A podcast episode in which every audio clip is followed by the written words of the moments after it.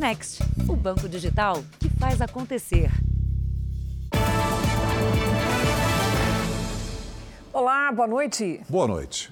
Imagine passar férias em resorts com hospedagem ilimitada no Brasil e até no exterior, apenas com o pagamento de cotas mensais. O que parece uma ótima oferta virou dor de cabeça para vários brasileiros.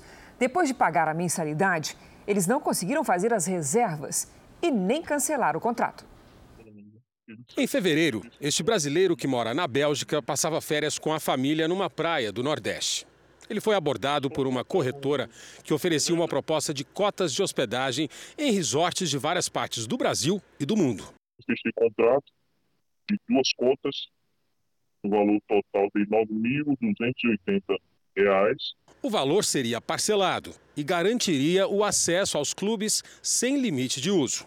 Depois de assinar o contrato, ele descobriu que a empresa tem várias reclamações de clientes que ficaram sem a hospedagem. E desde março tenta cancelar o contrato com a Van Group. Daram para cá, só cancelo. Liguei de extrato, não me, me, me deram retorno. História parecida se repetiu com esse casal, que também não quer se identificar. A abordagem da corretora do mesmo grupo foi num parque aquático, em Suzano, interior de São Paulo. O casal foi até o estande de vendas, onde fechou o um negócio. A gente poderia até ir para fora do país. E a gente teria o direito de uma semana em qualquer hotel. O contrato prevê 84 parcelas mensais de R$ 2.400 para ter acesso aos hotéis e resorts. Eles tentaram marcar as reservas, sem sucesso, e não conseguiram cancelar o serviço. Eles não respondem e todos os comentários que eu faço, eles excluem. Todo dia alguém reclama. A empresa Van Group tem sede nesse prédio comercial em Goiânia. Ninguém quis gravar a entrevista, mas por nota, a empresa afirmou que espera resolver em breve os pedidos de distrato. Segundo especialistas, a rescisão de contratos como esses tem que ser via judicial ou através de órgãos de proteção ao consumidor, como o PROCON, que só em São Paulo, em 2021, recebeu quase 1.200 reclamações de vendas e ofertas enganosas. E neste ano, até abril, as reclamações envolvendo contratos já passam de 3 mil.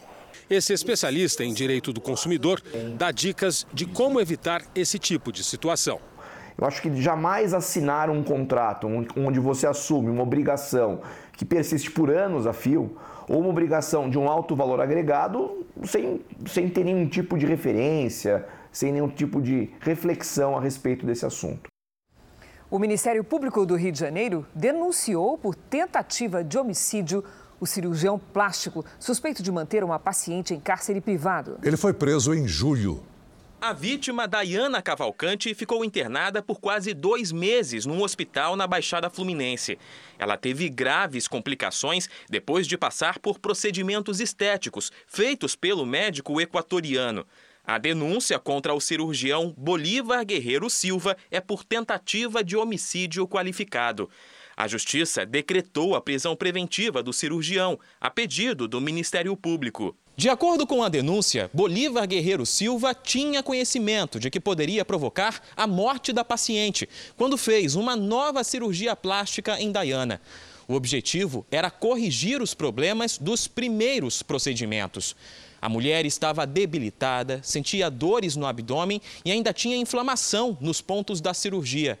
A técnica de enfermagem, que trabalha com o médico, também foi denunciada. Segundo o Ministério Público, o cirurgião, preso desde julho, ocultou a situação de risco de morte da paciente e a manteve no hospital para evitar a repercussão do caso. A transferência para outro hospital só foi possível por causa de duas liminares da Justiça. Bolívar responde a 19 processos e é alvo de uma sindicância no Conselho Regional de Medicina do Rio. Dayana ainda está internada sem previsão de alta. Eles têm que pagar por tudo que eles fizeram, por eu estar aqui sofrendo até hoje. A defesa do cirurgião plástico Bolívar Guerreiro disse que a decisão é equivocada e contraditória, porque o Ministério Público já havia denunciado o réu por cárcere privado.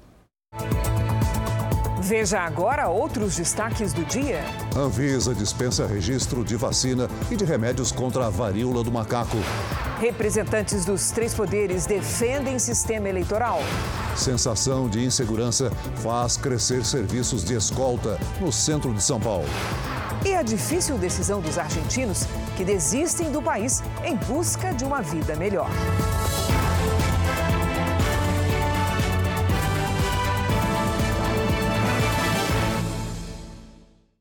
Oferecimento: o Pix no Bradesco está ainda melhor. Experimente.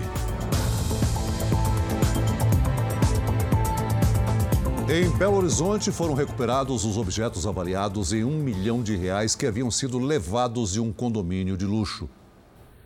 Os ladrões chegam ao local do crime. Ao perceber que havia câmeras, a dupla esconde o corpo e o rosto. Em dois apartamentos, os únicos vazios na hora do furto levaram joias e relógios. As vítimas estavam comemorando o Dia dos Pais com os parentes.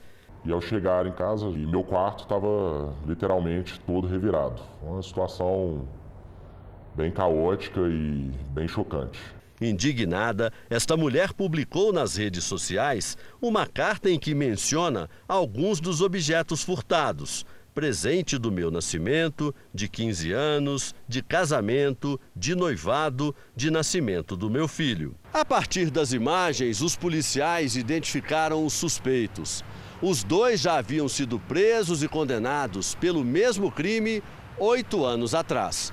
Os policiais também já conheciam os endereços onde as mercadorias furtadas eram escondidas. E num terreno com uma construção abandonada, encontraram o material levado do prédio. Eles entraram pela portaria do prédio, que não, que não tinham é, porteiro. No entanto, os elevadores, eles possuem senha. Então eles não conseguem acessar os apartamentos pelo elevador. Então eles entraram pela escada e conseguiram entrar nos apartamentos pela porta de incêndio. Hoje as vítimas dos furtos voltaram à delegacia para receber de volta o que os ladrões tinham levado. A polícia já pediu a prisão preventiva dos suspeitos. A gente está muito satisfeito que conseguimos recuperar tudo. A Agência Nacional de Vigilância Sanitária aprovou hoje a dispensa do registro de vacinas e medicamentos importados contra a varíola do macaco. A norma vale por 180 dias. O Brasil já é o terceiro país em número de casos da doença. Dados de hoje do Ministério da Saúde apontam 3.450 casos confirmados da varíola dos macacos. O Brasil está atrás apenas dos Estados Unidos e da Alemanha. Diante da situação, a Anvisa aprovou hoje, em reunião da diretoria colegiada, a dispensa de registro na agência de vacinas e medicamentos usados no combate à varíola dos macacos que forem solicitados pelo Ministério da Saúde. Uma das condições é que o produto já tenha sido aprovado por agências de outros países, como os da Europa, Estados Unidos, Canadá e Japão. O prazo para análise vai ser de sete dias úteis. Além disso, a Anvisa decidiu que caberá ao Ministério da Saúde estabelecer quais são os grupos vulneráveis e prioritários. Em nota, o Ministério informou que a medida vai acelerar a compra das vacinas contra a doença, sem dar um prazo para o começo da vacinação, e afirmou que todas as medidas necessárias estão sendo adotadas. Esta infectologista ressalta que ainda não há vacinas suficientes no mundo e explica que é fundamental uma ampla campanha de conscientização. O mais importante agora é intervir com relação à prevenção. O nosso comportamento está bem claro conforme as formas de transmissão da doença, para a gente estar tá se prevenindo, né? E sempre que tiver algum sintoma, algum sinal da doença, procurar os serviços de saúde, fazer o isolamento para não transmitir para os demais. No Rio Grande do Sul, foi encontrado hoje o corpo de um jovem que havia desaparecido depois de ser colocado em uma viatura da polícia. As buscas duraram uma semana. Esta é a última imagem de Gabriel Marques Cavalheiro, de 18 anos. Na foto da noite em que ele desapareceu, o jovem aparece sentado no asfalto, cercado por policiais militares. O corpo de Gabriel foi encontrado no final da tarde de hoje em uma barragem próximo ao açude, onde ele desapareceu após uma semana de buscas. Na noite da última sexta-feira, o jovem foi até a casa de duas amigas. A mãe das meninas não teria gostado da visita e chamou a polícia. Imagens gravadas por celular mostram o momento em que Gabriel é algemado e levado até o carro. Registros de câmeras de monitoramento flagraram a viatura da Polícia Militar dando voltas por uma área remota cercada por vegetação. O que a gente sabe é que, segundo os policiais, o Gabriel teria pedido uma carona para esse local aqui então do Lava Pés e que eles teriam deixado o Gabriel aqui e teriam retornado. E o GPS da viatura então indica que essa viatura realmente saiu é, do bairro Independência e foi até o corredor do Lavapé, é, então é, corroborando o que os policiais dizem. Né? A Corregedoria da Polícia Militar abriu um inquérito para investigar a ação dos policiais envolvidos na ocorrência e os profissionais foram afastados. O procedimento dos policiais estava adequado nesse contexto que nós estamos? Não. A partir daí, o que aconteceu? Bom, esse é o objeto da nossa investigação no inquérito policial. Representantes dos três poderes debateram hoje o processo eleitoral. Eles defenderam as urnas eletrônicas. O debate sobre o equilíbrio entre os poderes no país reuniu os presidentes da Câmara, Arthur Lira, e do Senado, Rodrigo Pacheco, o ministro Dias Toffoli, que representou o Supremo Tribunal Federal, e o ministro-chefe da Casa Civil, Ciro Nogueira, pelo governo federal. O principal assunto foi o processo eleitoral. A segurança das urnas eletrônicas foi defendida por todos. O presidente do Senado reforçou a confiança no sistema de votação brasileiro. Todas essas afirmações contrárias às urnas eletrônicas são sem justa causa, sem base fática e por isso nós temos a certeza que as eleições esse ano acontecerão pelas urnas eletrônicas. O resultado vai ser o resultado fidedigno da vontade popular e no dia 1 de janeiro o Congresso Nacional dará posse ao presidente eleito.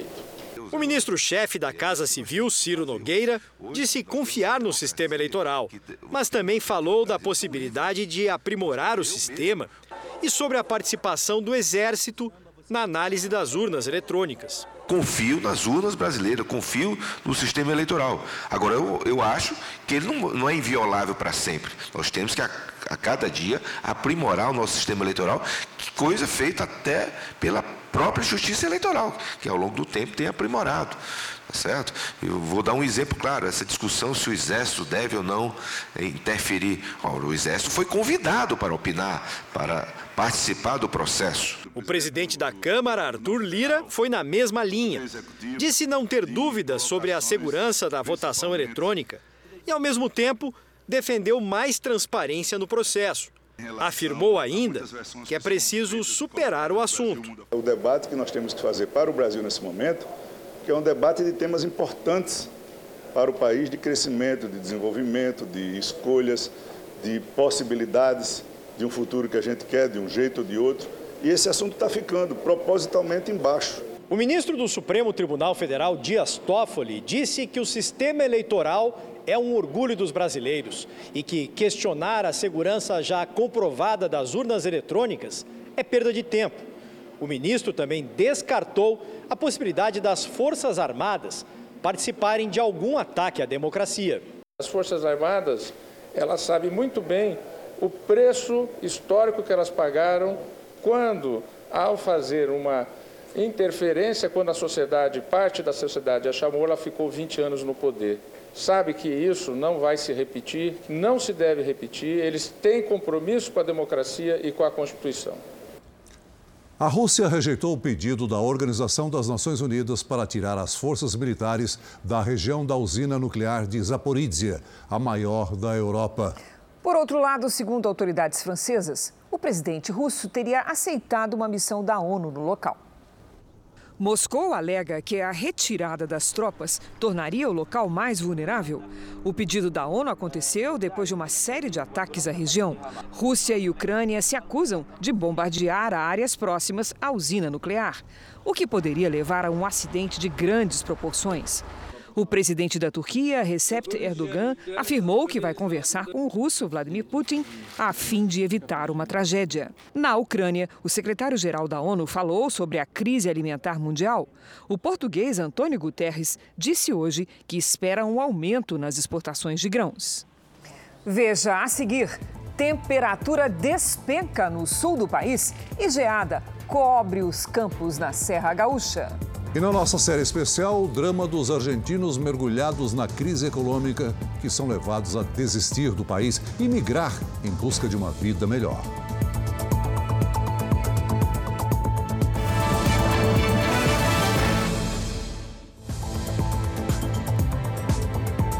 Pelo menos oito cidades do Rio Grande do Sul registraram geada nesta sexta-feira. Em São José dos Ausentes, que fica na Serra Gaúcha e é o ponto mais alto do estado, a sensação térmica chegou a 7 graus abaixo de zero.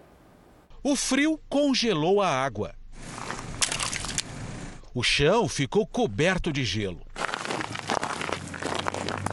Pelo menos oito cidades gaúchas registraram a geada. Preocupação para os produtores rurais.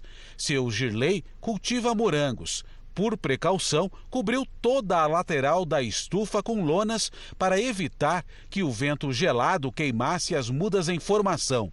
A geada é um pouco bastante complicada. Se tu não tem a cobertura, ela vai, ela vai queimar o morango na hora da, da, que ela está produzindo, né? Aqui em São José dos Ausentes, o ponto mais alto do Rio Grande do Sul, o amanhecer foi gelado. 2 graus negativos, mas com o vento, a sensação térmica chegou a 7 graus abaixo de zero. A neve não veio, mas a geada cobriu os campos de gelo e fez a alegria dos turistas.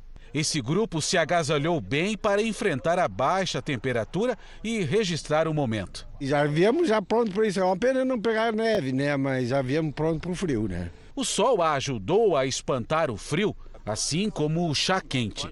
Sozinho aqui porque aqui tá frio, né? Pegamos aqui em Vacarias menos 3 e agora aqui tá zero, né? Então o chazinho é a solução. A gente, a gente veio para isso, né? O tempo mudou no sudeste e no centro-oeste com chuva e ventania. Vamos saber como é que vai ser o nosso final de semana?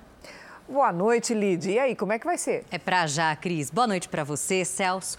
Para quem está em casa, olha, o fim de semana será com temperaturas baixas em toda a metade sul do Brasil.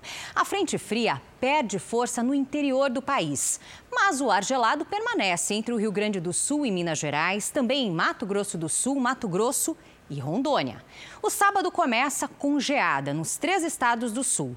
Nos pontos mais altos, mínima de 3 graus negativos. No sul de Minas, nevoeiro com 5 graus. E no sul de Mato Grosso do Sul, geada e mínima de 2 graus. No Espírito Santo e no litoral do Nordeste, a chuva aperta nos próximos dias. Chove também entre o Maranhão e o norte do Amazonas. Nas áreas claras, o tempo fica firme. Em Florianópolis, máxima de 17 graus. No Rio de Janeiro, faz até 19. Em Salvador e Rio Branco, 26. E em Teresina, máxima de 37. Em São Paulo, atenção ao nevoeiro logo cedo. Ao longo do dia, a garoa aumenta a sensação de frio de 13 graus. No domingo, faz 17 com sol encoberto. Tempo delivery. Primeiro para o José Ricardo de Goiânia, Goiás. Vamos lá. Oi, José Ricardo. O ar polar não teve força para diminuir a temperatura em Goiânia. Nada de chuva, por isso capriche na hidratação. No fim de semana faz pelo menos 30 graus. Agora é o Andrei, de Boa Vista, Roraima.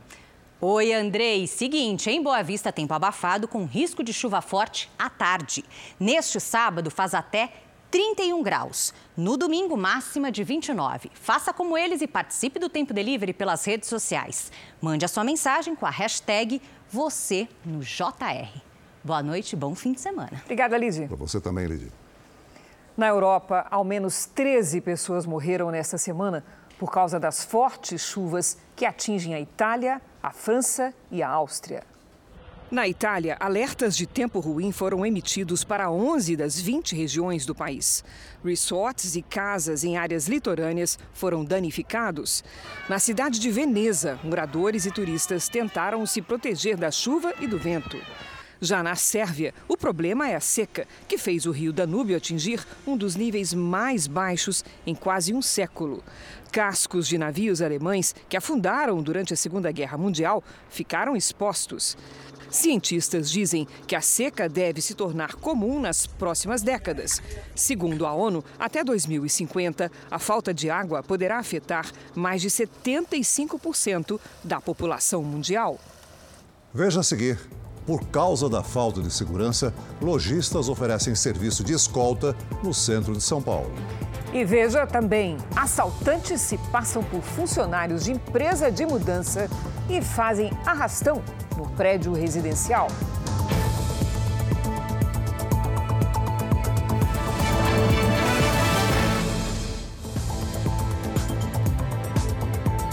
O Jornal da Record falou com uma das mulheres que denunciam o juiz Marcos Escalércio, do Tribunal Regional do Trabalho de São Paulo. Ele é suspeito de assédio sexual em pelo menos 59 depoimentos. O caso é investigado em sigilo pelo Ministério Público e pelo Conselho Nacional de Justiça. A admiração profissional pelo juiz Marcos Escalércio era antiga, do tempo em que ele foi o professor dela num dos cursinhos preparatórios de direito mais respeitados do Brasil. Além dele ser um ótimo professor em sala de aula, é, a trajetória dele inspirava muitas pessoas e me inspirou também. Dois anos depois, durante um trabalho de rotina no Fórum Trabalhista de São Paulo, veio o convite do juiz para uma visita rápida ao gabinete dele. Ele me agarrou pela cintura, me jogou na parede e começou a passar a mão no meu corpo e fazer comentários sobre o meu corpo. Foram seis anos em silêncio, por vergonha e medo até esse mês, quando a advogada viu surgirem denúncias de assédio sexual contra o juiz. Até agora, pelo menos 59 mulheres, entre elas estagiárias, advogadas, servidoras do TRT aqui em São Paulo e até mesmo juízas, relataram ou denunciaram oficialmente os abusos que teriam sofrido entre 2014 e 2020. Os casos estão sendo investigados pelo Ministério Público e também pelo Conselho Nacional de Justiça em Brasília, que apura as denúncias sob segredo de justiça. O caso provocou grande repercussão no meio jurídico, a ponto de o presidente do Supremo Tribunal Federal, o ministro Luiz Fux, fazer uma rápida menção a ele durante um discurso. Fux também preside o Conselho Nacional de Justiça. Recentemente, é, tem se noticiado sobre o processo de assédio contra determinado magistrado. Esse processo está sob sigilo de justiça esse processo já estava no plenário virtual. Sucede que os advogados entenderam de pedir mais prazo para fazer a sustentação oral. E em breve nós vamos pautar para que eles assim o façam. Nossa equipe tentou falar várias vezes por telefone com o juiz. Não houve retorno. Sua chamada está sendo encaminhada para a caixa postal. Também o procuramos pessoalmente no apartamento onde mora, na zona norte de São Paulo. Não tem ninguém. Não tem ninguém? Não. O Tribunal Regional do Trabalho, onde o juiz Marcos Escalércio trabalha, informou que não irá se manifestar porque o caso está em segredo de justiça. Depois das denúncias, a informação é de que o juiz teria pedido férias ao TRT. Em nota, a defesa do juiz diz que as acusações contra ele já foram investigadas e que o tribunal da segunda região arquivou o caso. De acordo com os advogados, o conjunto de provas de acusação se mostrou insuficiente. Em nota, o Tribunal Regional do Trabalho da Segunda Região, onde Marcos Escalércio trabalha como juiz substituto, informou que condena toda e qualquer forma de assédio. Também em nota, o curso Damásio, onde o juiz dava aulas, informou que atua na promoção de um ambiente acadêmico respeitoso e repudia qualquer ação contrária a seus valores e ao código de ética. O juiz demitido na quinta-feira.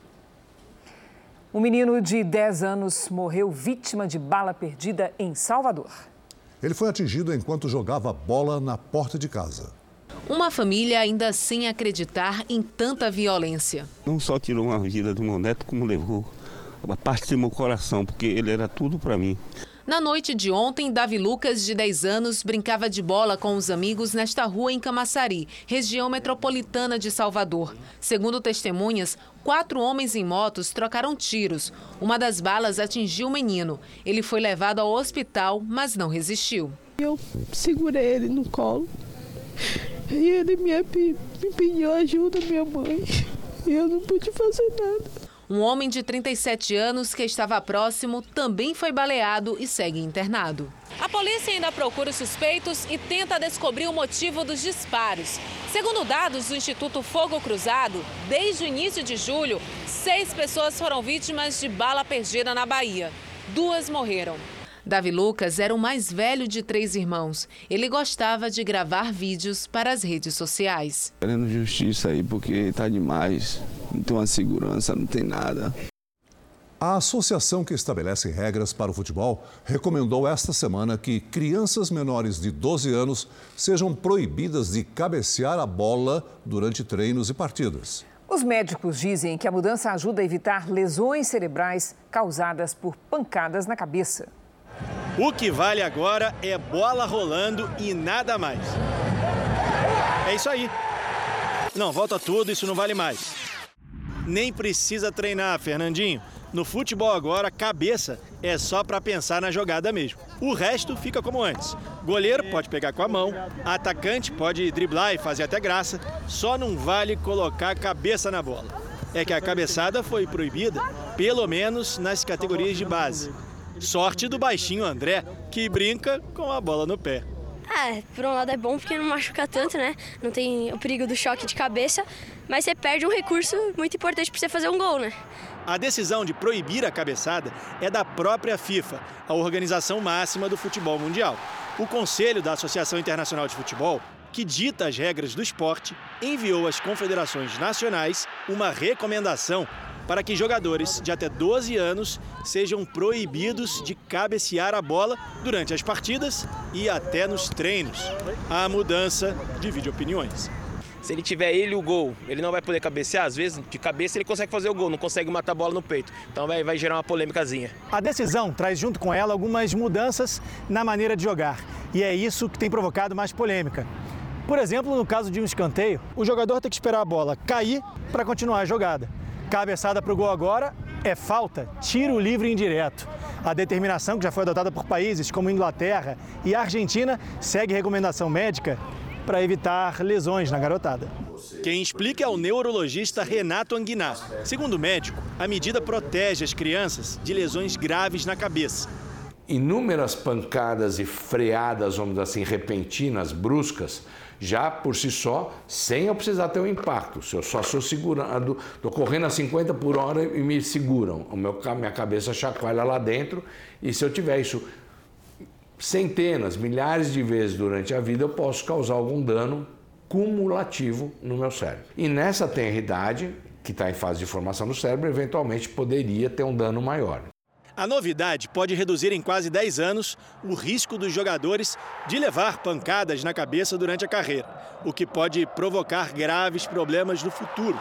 Mas agora, se depender desse tipo de lesão, o sonho dessas crianças no esporte ainda vai longe. Vamos proteger as nossas crianças, inclusive porque ainda estão numa idade, principalmente abaixo desses 10, 12 anos, do desenvolvimento cerebral, então vamos protegê-las. Pesquisadores da Fiocruz, em Minas Gerais, descobriram que uma vitamina presente em alguns alimentos de origem animal, como o fígado, ajudam no combate aos sintomas da Covid longa. Vamos saber os detalhes com Gisele Ramos, em Belo Horizonte. Boa noite, Gisele. Que vitamina é essa? Olá, boa noite. É a vitamina B12 presente no fígado de boi, de frango e também em peixes e frutos do mar, como ostras, sardinha e atum. No estudo feito com amostras coletadas de pacientes de um hospital de Belo Horizonte, os pesquisadores constataram que a vitamina B12 ajudou a regular os processos inflamatórios durante a infecção pelo coronavírus. É justamente o descontrole nesse processo que leva aos quadros mais críticos de pacientes da Covid-19. Ainda serão necessários estudos clínicos para comprovar a eficácia do estudo, mas os primeiros resultados são promissores. Cris, Celso. Obrigado, Gisele. O volante da seleção brasileira, Casimiro, vai jogar pelo Manchester United da Inglaterra. A transação deve ser uma das mais caras da temporada. O atleta vai deixar o Real Madrid para se tornar um dos jogadores mais bem pagos do mundo. Os valores cogitados da transferência ultrapassam os 360 milhões de reais por um contrato de quatro temporadas. O técnico do Real Madrid, Carlo Ancelotti, afirmou que Casimiro se despede do clube em busca de novos desafios. A Argentina enfrenta incêndios florestais por conta do tempo seco. A região afetada fica a 330 quilômetros da capital, Buenos Aires. As autoridades afirmam que o fogo havia sido controlado no último domingo, mas com a mudança da direção dos ventos, as chamas voltaram a se espalhar. A área consumida é equivalente a seis vezes o tamanho da Barra da Tijuca, no Rio de Janeiro. Eleições 2022. Vamos ver como foi o dia de campanha dos candidatos à presidência. O candidato do PT, Luiz Inácio Lula da Silva, se encontrou com o vice Geraldo Alckmin no comitê de campanha em São Paulo. Lula e Alckmin definiram a estratégia da campanha para os próximos dias. A ideia é fazer mais viagens às regiões norte e sul do país e usar a influência de seu vice, que é ex-governador de São Paulo, e conquistar votos na região sudeste. Em rápida entrevista, Lula falou sobre o que pretende fazer para reduzir a fome e a insegurança alimentar no Brasil. O que precisa é que o governo crie as condições das pessoas terem acesso aos alimentos. É preciso ajudar o pequeno e médio produtor rural brasileiro a produzir cada vez mais, para que tenha cada vez mais oferta de alimentos. Ciro Gomes visitou uma fábrica de produtos ferroviários em Osasco, região metropolitana de São Paulo. Ao lado da mulher, o candidato do PDT percorreu as instalações e acompanhou o processo de produção. Ciro Gomes prometeu, se eleito, investir no transporte ferroviário. O candidato afirmou que a proposta deve ajudar a reduzir os custos com a manutenção das estradas, além de diminuir o número de acidentes. O candidato também comentou a divulgação pelo Tribunal Superior Eleitoral do tempo previsto para o horário político. Ciro Gomes vai ter apenas 52 segundos por dia de propaganda eleitoral. Por que, que alguém, né? Que tem tanto para dizer, tanta proposta, fica com o menor tempo de todos, enquanto outros têm um tempo todo sem poder dizer nada. Isso é uma pergunta para a gente fazer: que tipo de democracia nós estamos oferecendo ao povo brasileiro? À tarde, Ciro Gomes se reuniu com apoiadores e participou da inauguração do comitê de campanha na zona norte do Rio de Janeiro. Jair Bolsonaro, candidato à reeleição pelo Partido Liberal, chegou a Belo Horizonte no início da tarde. Ele concedeu entrevista para uma rádio e participou da cerimônia de instalação do Tribunal Regional Federal da Sexta Região. A sessão de abertura foi conduzida pelo presidente do Superior Tribunal de Justiça, ministro Humberto Martins. Também estavam presentes os presidentes do Supremo, Luiz Fux, do Senado, Rodrigo Pacheco, e o Procurador-Geral da República, Augusto Aras. Embora a presença de Jair Bolsonaro nesta sexta-feira em Minas Gerais tenha mais relação com a agenda de presidente da República, o Estado é uma das prioridades do candidato à reeleição. Coordenadores da campanha de Bolsonaro me disseram que o resultado eleitoral aqui é considerado decisivo na corrida ao Palácio do Planalto. É um estado decisivo para a disputa? São importantes todos. É, pretendo inclusive, em Roraima, que é o menor é, densidade eleitoral, e pretendo visitar o Brasil todo. No início da noite, Bolsonaro seguiu para o Rio de Janeiro. Ele terá agenda na cidade de Resende neste sábado. A candidata do MDB, Simone Tebet, concentrou as atividades de campanha nas cidades do ABC Paulista. Em Santo André e Diadema, a candidata fez caminhada pelo centro, conversou com comerciantes e fez corpo a corpo com os eleitores. Tebet voltou a dizer que as prioridades de seu governo serão a geração de emprego, o combate à pobreza e a reforma tributária. Garantir aos investidores estrangeiros e mesmo aos investidores privados que nós temos segurança jurídica, que honramos contratos e que estamos prontos para fazer, nos seis primeiros meses de governo, a reforma tributária. Soraya Tronic fez hoje a apresentação de seu programa de governo ao governador e candidato à reeleição Rodrigo Garcia, do PSDB. Uma das principais propostas da candidata do União Brasil é a que isenta o trabalhador que ganha até cinco salários mínimos da contribuição ao INSS e do imposto de renda. Esse dinheiro que é descontado do, do salário do trabalhador agora vai para o bolso do trabalhador. Tudo isso é para aumentar a renda do brasileiro, gerar prosperidade. Roberto Jefferson, candidato do PTB, não divulgou a agenda. Hoje, o Tribunal Superior Eleitoral suspendeu o repasse de dinheiro dos fundos eleitoral e partidário para a campanha dele, a pedido do Ministério Público Eleitoral. A decisão vale até o julgamento da candidatura, ainda sem data definida. O candidato do PROS, Pablo Marçal, deu entrevistas a sites e a emissora de rádio e almoçou com lideranças políticas e ainda gravou material de campanha. Felipe Dávila, candidato do Novo, fez gravações do programa eleitoral.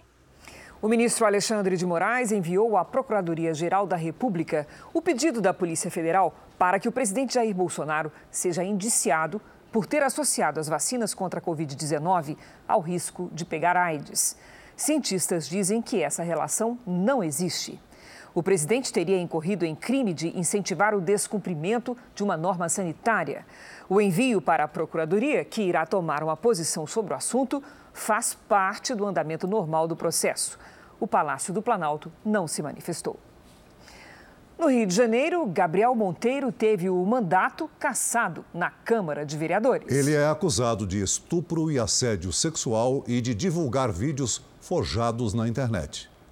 Foram menos de dois anos como vereador do Rio de Janeiro.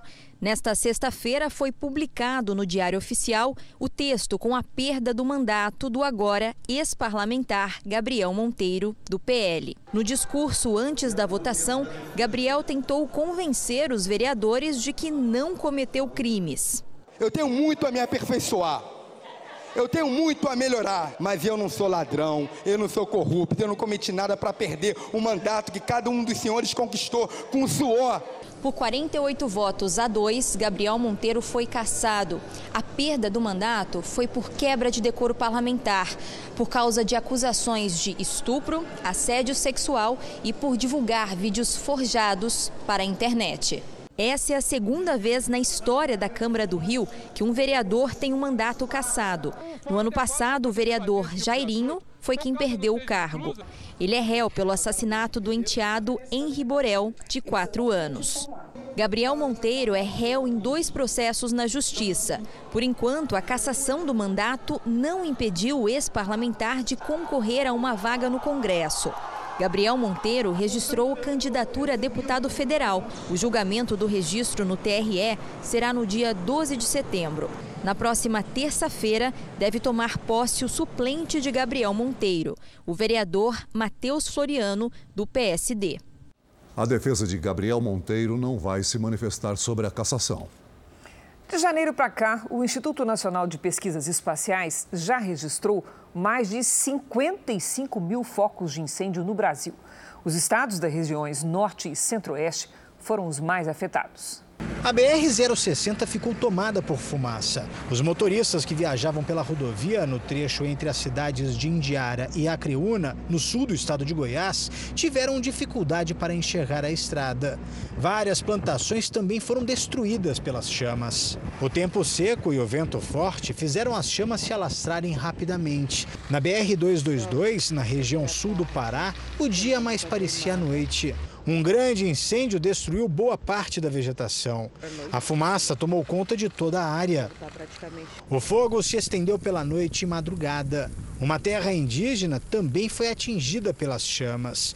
Os moradores da aldeia passaram quase 10 horas lutando contra o fogo. Uma área equivalente a 10 campos de futebol foi destruída pelo incêndio. Está queimando castanheiras e outras matas. Na região de Santarém, no oeste do estado, mais prejuízo. Lavouras de abacaxi foram destruídas pelas chamas. Do começo do ano até agora, o Instituto Nacional de Pesquisas Espaciais já registrou mais de 55 mil focos de incêndio no Brasil. Os estados com o maior número de queimadas são Mato Grosso, Pará, Maranhão e Tocantins. Se somados esses quatro estados, o número corresponde a mais da metade dos focos de incêndio de todo o país. No assentamento Terra Nossa, que fica entre Altamira e Novo Progresso, o fogo que começou há sete dias já destruiu a safra de castanhas. A plantação faz parte de um projeto de desenvolvimento sustentável. Em Mato Grosso, uma plantação de milho foi destruída pelo fogo no município de Itapurá. O fogo se alastrou para uma área de preservação ambiental, prejuízo para o produtor e perda para o meio ambiente. Criminosos se passaram por funcionários de uma empresa de mudança e fizeram um arrastão num prédio no centro financeiro de São Paulo. O grupo armado agiu com violência e aterrorizou os moradores.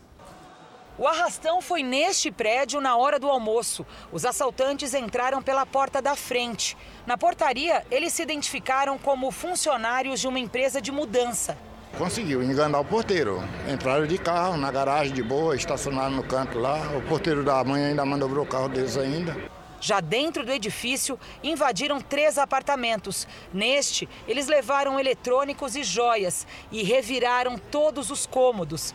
Segundo a polícia, os assaltantes estavam armados e foram muito violentos. Em um dos imóveis, eles agrediram a diarista. No apartamento de uma família de imigrantes chineses, eles fizeram quatro reféns e também agrediram os moradores. Vizinhos ouviram barulho e chamaram a polícia, mas os assaltantes conseguiram fugir. A princípio eram cinco, dois armados. Um ficou aqui fora e o outro ficou na garagem. E cinco subiram nos apartamentos. As câmeras de vigilância instaladas na garagem do edifício registraram o momento em que os cinco criminosos carregavam um carro com os objetos roubados nos três imóveis. Do apartamento da família chinesa foi levada uma quantia não revelada de dinheiro em espécie. Até o momento, ninguém foi preso. O Ministério Público do Rio de Janeiro denunciou mais uma vez Glideson Acácio dos Santos, conhecido como o faraó dos bitcoins. A investigação aponta que ele e um vereador da cidade de Búzios, na região dos Lagos, montaram um esquema para lavar dinheiro a partir da venda de alvarás. Os mandados de busca e apreensão foram cumpridos na casa do vereador Lohan Gomes da Silveira. 48 mil reais em dinheiro foram apreendidos. Ele é suspeito de lavar dinheiro conseguido com a venda e falsificação de alvarás na cidade de Búzios, por meio de investimento em criptomoedas. Segundo a investigação, o esquema seria feito com a ajuda da empresa de Glideson Acácio dos Santos, conhecido como o faraó dos bitcoins. E teve a intermediação de Carlos Alexandre da Silva, apontado como um agente autônomo. Os três foram denunciados pelo crime de lavagem de capitais. Os promotores identificaram movimentações bancárias suspeitas, como depósitos que variavam de 2 a 4 mil reais, valores que seriam idênticos aos cobrados para a emissão dos alvarás. Com esses valores, depois fazia-se investimentos de 50, 100 mil reais em espécie na compra de criptoativo. Apesar de mais uma denúncia, Glideson se candidatou a uma vaga para deputado federal.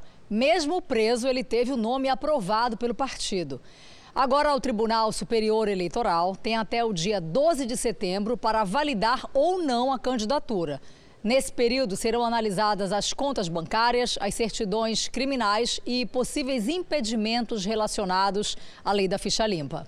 Glideson é filiado ao Democracia Cristã e anunciou a campanha pelas redes sociais. No site do TSE, Glideson declarou um patrimônio de mais de 60 milhões de reais.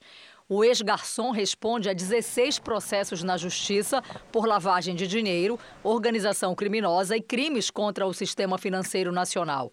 Esse especialista explica que a lei permite que um cidadão em prisão preventiva possa se candidatar. Se ele não tiver nenhum processo transitado em julgado ou nenhum outra, nenhuma outra implicação que esbarre lá na lei de inelegibilidades ou na lei da ficha limpa, ele vai conseguir ser candidato com muita tranquilidade. O Partido Democracia Cristã afirmou que a filiação de Glideson atendeu ao princípio de que ninguém é considerado culpado até o julgamento. A defesa de Glideson considerou absurda a nova denúncia do Ministério Público. Os advogados do vereador Lohan Gomes e de Carlos Alexandre da Silva não foram localizados. O aumento no número de roubos no centro de São Paulo motivou comerciantes da região a oferecer um novo tipo de serviço: escolta pessoal para funcionários e clientes. Segundo a polícia, a prática não é ilegal, mas é preciso avaliar se esses seguranças têm treinamento adequado e se podem portar armas, por exemplo. Encontrar quem faça a escolta pelas ruas do centro da capital não é tarefa difícil. Em um salão de beleza, a produção do Jornal da Record conseguiu contato com um homem que aceitou o serviço e garantiu a segurança. Os caras aqui, mano, eles acham que sentem quem não é daqui. Eu conheço tudo, eu tô seis anos aqui já. Durante o trajeto, ele conta que costuma acompanhar funcionários e clientes dos estabelecimentos. Eles vêm, aí eles querem ir embora, né? Até esse é o metrô, ou estacionamento, quer voltar, aí eu vou junto. Diz também que já enfrentou tentativas de assalto. Ah, mas vira e mexe, tô quebrando uns aí na madeira. Eu sou ex-polícia também, né? Eu sou ex-policial. Se for uma atividade voluntária daquele que contrata, não configura crime algum. E pode ser feito, e isso é uma proteção individual que a pessoa acaba tendo e se sentindo mais segura.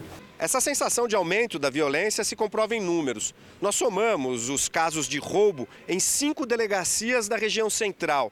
De janeiro a junho, foram registradas mais de 8 mil ocorrências. É praticamente o dobro do que houve no mesmo período do ano passado e quase 25% a mais do que nos seis primeiros meses de 2019, antes da pandemia.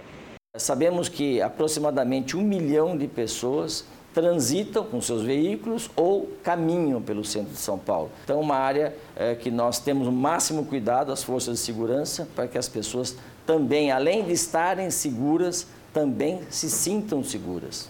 O ferimento na mão deste cabeleireiro foi o resultado de uma tentativa de assalto na noite de sábado.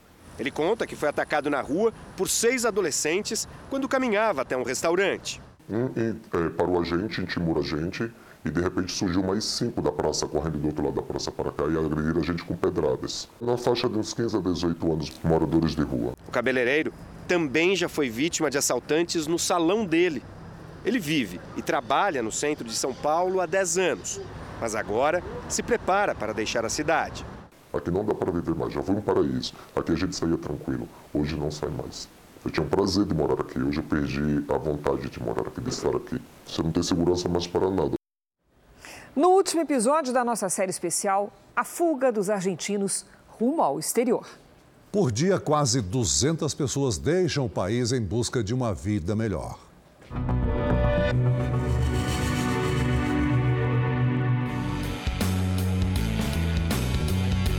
O movimento é grande na área de embarque do Aeroporto Internacional de Buenos Aires. Todos os dias, em média, 200 pessoas deixam o país. Vão em busca de trabalho e de melhores condições de vida. Entre setembro de 2020 e junho de 2021, 57 mil argentinos foram viver no exterior. O levantamento foi divulgado a pedido de um veículo da imprensa local. Andréa é médica, tem 49 anos e resolveu ir embora para a Itália com as três filhas. Não deixou nem os cachorros no país que tanto ama. Para ela, viajar sem previsão de volta é difícil, mas ficar e não ter esperança é ainda pior. As coisas estão se acentuando. Em dois meses, é isso? Nos assaltaram com uma moto, entraram na minha casa e entraram na casa dela para roubar. Estamos todas cansadas. Estamos cansados. O pai de Andréa veio ao aeroporto se despedir da filha e das netas. Oscar diz que sentirá saudade, mas vai ficar na Argentina com o filho caçula. Tenho vários conhecidos indo embora, mas meu filho, que é veterinário, meu caçula, continua aqui. Então tenho que ficar. Fazer as malas e deixar a Argentina. Muitos aqui não são turistas. A falta de oportunidades no mercado de trabalho, os salários baixos e os altos índices de pobreza são os motivos para partir. Segundo o levantamento recente, metade da população argentina gostaria de ir embora, como explica a coordenadora da pesquisa. O levantamento foi feito em todas as classes sociais e em todas as regiões do país. Mais de 50% dos argentinos querem ir embora daqui. Entre os jovens, sete em cada dez já planejam ou imaginam o futuro longe daqui. A pesquisa revela ainda os destinos mais comuns: Espanha, Estados Unidos e Itália. Sei que sou privilegiado em poder custear os meus estudos com o meu trabalho, mas estamos pessimistas, porque o país forma bem, mas quando vamos trabalhar a remuneração não é boa. Inácio estuda marketing numa universidade particular de Buenos Aires. Ele conta que a maior preocupação é arrumar trabalho quando sair da faculdade.